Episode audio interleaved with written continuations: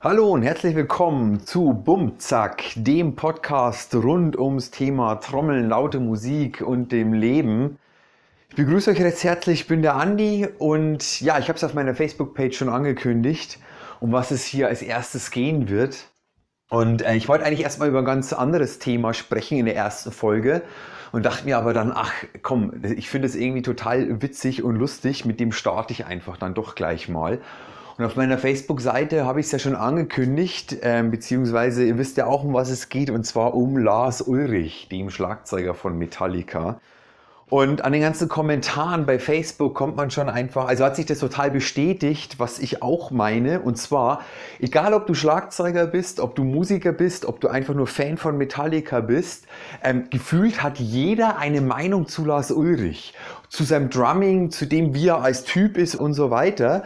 Und das finde ich total erstaunlich und außergewöhnlich, weil es gibt es zu ganz vielen anderen Schlagzeugern bei auch erfolgreichen Bands eigentlich überhaupt nicht. Außer du bist speziell Fan von der Band und selber Schlagzeuger und sagst, hey, der ist total einmalig spitze und das ist ein geiler Typ.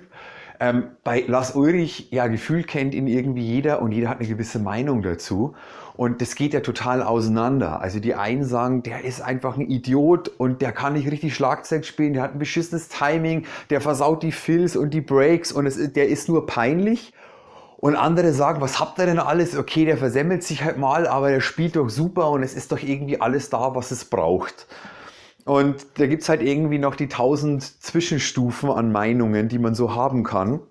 Und ähm, letztendlich, also mal vorweg, um das Persönliche, wie denn Lars Ulrich so als Mensch drauf ist und ob er nun doch ein riesen arroganter Idiot ist oder ein total netter Zeitgenosse, darum geht's mir jetzt persönlich überhaupt nicht, da habe ich auch keine Meinung dazu, sondern mir geht's wirklich um ihn als Schlagzeuger. Äh, da möchte ich euch erstmal erzählen, was da so meine Vorgeschichte ist.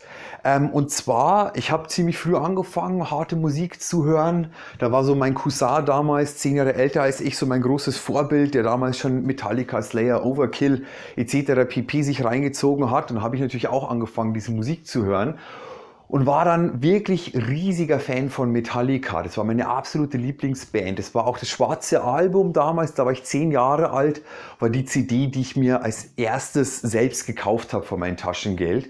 Und es ist wahrscheinlich auch nach wie vor die CD, die ich in meinem Leben am öftesten gehört habe. Die lief wirklich rauf und runter bei mir. Und dementsprechend, weil ich so ein riesiger Fan war, war natürlich für mich automatisch klar, dass jeder in der Band ein total super genialiger Musiker sein muss. Ganz klar. Wer kennt es nicht von früher? Und ich habe dann eben selber auch das Schlagzeugspielen angefangen. Ob das was mit Lars Ulrich zu tun hatte, das kann ich im Nachhinein gar nicht so sehr beantworten. Aber natürlich habe das Schlagzeugspielen angefangen, war Riesenfan von Metallica und natürlich war sowieso klar, dass da Lars Ulrich ein super fetter, obergeiler, krasser Schlagzeuger ist. Und natürlich war das auch dann Anfang der 90er noch so mit diesen Double Bass Geschichten. Es war ja nicht wie heute, sowas wie Tech, Mess, Metal und was weiß ich, was es da gibt, wo irgendwelche krassen Typen ähm, irgendwie die 16 auf 280 abfeuern oder den oberkrassen Scheiß spielen. Das gab es ja damals noch nicht. Und da war halt dann auch so die Double Bass von, von Lars Ulrich schon irgendwie fett und geil. Zumindest empfand man das so. Und ähm, ja, dann, war's, dann ging es dann weiter bei mir, dass ich halt als Schlagzeuger mich dann entschieden habe, das wirklich intensiv machen zu wollen, auch das beruflich anzustreben und so weiter. Und man fängt natürlich an, dann total krass zu üben, an gewissen Techniken zu fallen und so weiter. Und dann kam bei mir halt auch diese Phase, wo ich dann Lars Ulrich nicht mehr so geil fand, sondern wo ich gesagt habe, okay, Metallica ist immer noch meine Lieblingsband, aber ich, ich stelle Lars Ulrich nicht auf dieses utopische Podest als geilster Schlagzeuger. Es war auch so, dass ich sein Drumset damals so porno fand. Ähm, kennt ihr dieses alte weiße Drumset noch mit äh, den sechs Toms und der schwarzen Hardware? Das fand ich natürlich oberkrass und ich wollte auch damals unbedingt ein Schlagzeug haben, das so aussieht. Ich habe damals, ich, das war dann auch weiß und von den Größen her total identisch, aber ich habe das nicht mit dieser schwarzen Hardware bekommen. Es war auch kein, kein Tama dann damals, sondern Sonor, es hat sich einfach bei mir so angeboten. Musste trotzdem einfach alles so sein wie bei Lars Ulrich. Ne, wie gesagt, dann fand ich ihn dann irgendwie nicht mehr so geil, weil ich halt, wie gesagt, selber geübt habe und dann irgendwann gesehen habe, naja, ob der überhaupt ein Paradiddle spielen kann oder was weiß ich so. Letztendlich, ganz ehrlich, es ist total egal, ob der ein Paradiddle spielen kann oder nicht, aber das war mir halt damals dann nicht egal. Und dann fand ich halt Lars Ulrich eher halt dann auch, was heißt, na, peinlich will ich nicht sagen, aber habe ich so vom, als Schlagzeuger von ihm eher distanziert ja, und das ging also Metallica geschichtlich, also als die St. Anger damals rausgebracht haben, war es dann bei mir sowieso vorbei. Also da habe ich mein Fantum auch so ein bisschen an den Nagel gehängt. Da war dann auch das kurz danach oder davor, wo dieses Some Kind of Monster rausgebracht haben. Und irgendwie hat es so mein Bild von dieser super krassen Obermetal-Band alles so ein bisschen ins Bröckeln gebracht und habe ich es dann mit Metallica auch gut sein lassen, habe das jetzt auch nicht mehr wirklich verfolgt. Aber im Nachhinein, ähm, als ich halt dann immer weiter Musik gemacht habe, in unterschiedlichen Bands gespielt habe und so meinen Weg gegangen bin, habe ich halt für mich selber irgendwann kapiert, um was es mir denn geht, in, als Schlagzeuger in einer Band zu spielen und so weiter. Und da hat sich meine Meinung über Lars Ulrich dann doch wieder ziemlich gewandelt. Und zwar finde ich schon, ähm, also das ist jetzt einfach meine ganz persönliche Meinung zu ihm, ähm, dass mit garantiert den Erfolg der Band diese unfassbare Power und Energie ausmacht, die die einfach am Laufen haben. Und zwar tatsächlich immer noch. Ich meine, ich fand es früher schon noch geiler. Also ich habe mir jetzt äh, im Vorhinein bei YouTube noch mal ein paar Videos von Metallica reingezogen. Und wenn du dir da so von Mitte, Ende der 80er so Live-Videos anguckst oder zum Beispiel, was mich ja jedes Mal umhaut, dieses Monsters of Rock in Moskau 91 haben auch irgendwie damals ja ähm, Pantera und ACDC zum Beispiel gespielt. Und aber trotzdem, da, wenn du dir diese Band anguckst, wenn die da Harvest of Sorrow zocken oder Enter Sandman, das bläst dich schon an die Wand von der Energie. Und ähm, das haben die, finde ich, nach wie vor. Also ich habe mir jetzt auch Videos von 2017 zum Beispiel reingezogen und finde, dass die immer noch einfach eine krasse Energie haben. Und das ist das, was ich glaube, was die Band so erfolgreich macht. Und da ist Lars Ulrich einfach wirklich geil. Man muss natürlich sagen, also wenn man persönlich einen technischen Anspruch hat und auf Bands steht, weiß ich nicht, auf diese krassen Metal-Bands oder auf sowas wie Dream Theater oder auf so Bands von früher wie Rush, Genesis, Pink Floyd und so weiter, dann ist man bei Metallica natürlich grundsätzlich falsch. Keiner von denen ist der super Mördermusiker, Vielleicht mit Ausnahme von dem neuen Bassisten. Gut, den haben die jetzt auch schon wieder über zehn Jahre, glaube ich. Aber der Typ ist, also der ist ein Tier. Da brauchen wir nicht drüber diskutieren. Das ist, glaube ich, jedem bewusst. Aber sowohl auch James Hetfield als auch Kirk Hammett sind jetzt nicht so die Oberwahnsinnsgitarristen. Aber eben zusammen als Band fahren die nach wie vor einfach ein fettes Brett. Und das ist auch einfach bei Lars Ulrich. Da ist der schon mit also da ist der einfach wirklich, finde ich, ein Tier.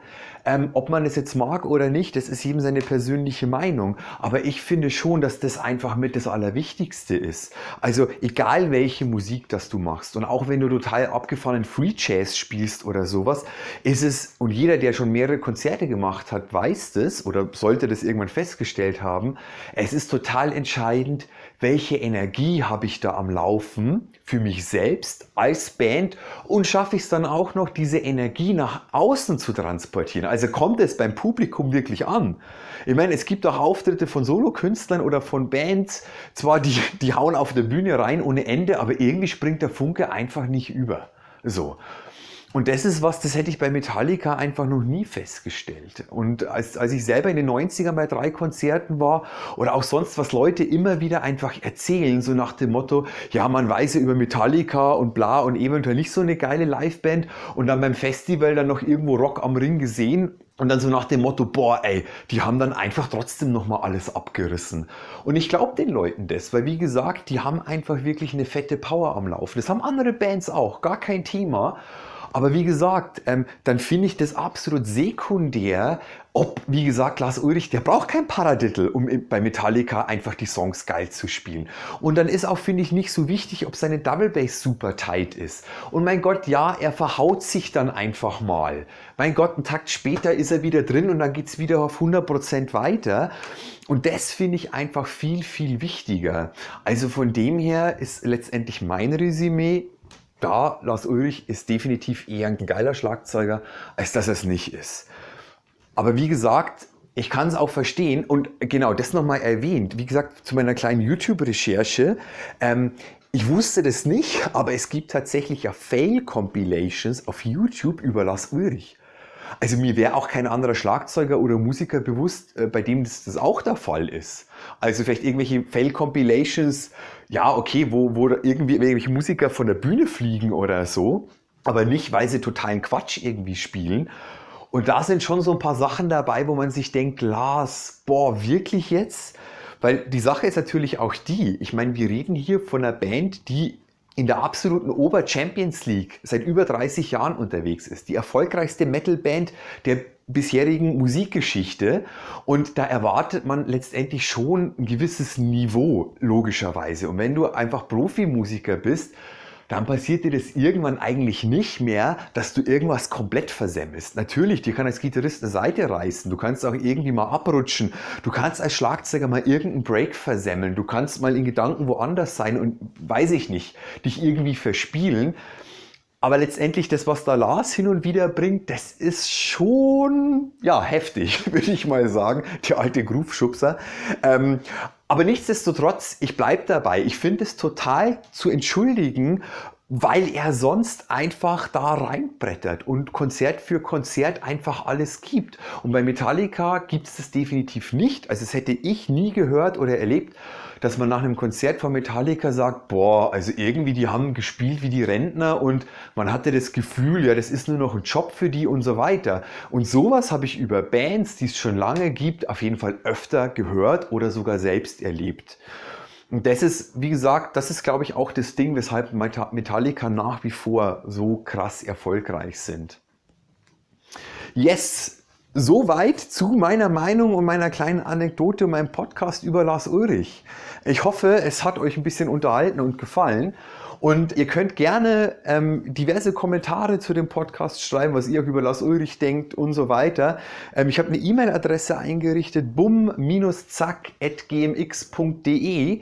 Dann könnt ihr mich total gerne anschreiben und auch total gern füttern mit einfach Stuff, der euch interessiert, mit irgendwelchen Themen, die ihr persönlich interessant findet, wo man mal drüber quatschen kann und so weiter. Und es darf irgendwie die ganze komplette Bandbreite haben. Also es darf um eine irgendwie schräge Philosophie über Schlagzeugspielen gehen, bis hin zu total nerdigen Sachen wie ja, was weiß ich, die Stimmung vom Resonanzfeld der Snare oder, oder irgendwelche Becken, die irgendwelche Löcher haben und so weiter können wir uns über alles gerne irgendwie unterhalten, beziehungsweise unterhalten. Es ist ja immer so eine Art Monolog, den man im Podcast hat, oder einfach mal auch ein paar Interviews, die ich dann gerne mal anstrebe. Aber wie gesagt, schreibt mich da einfach an.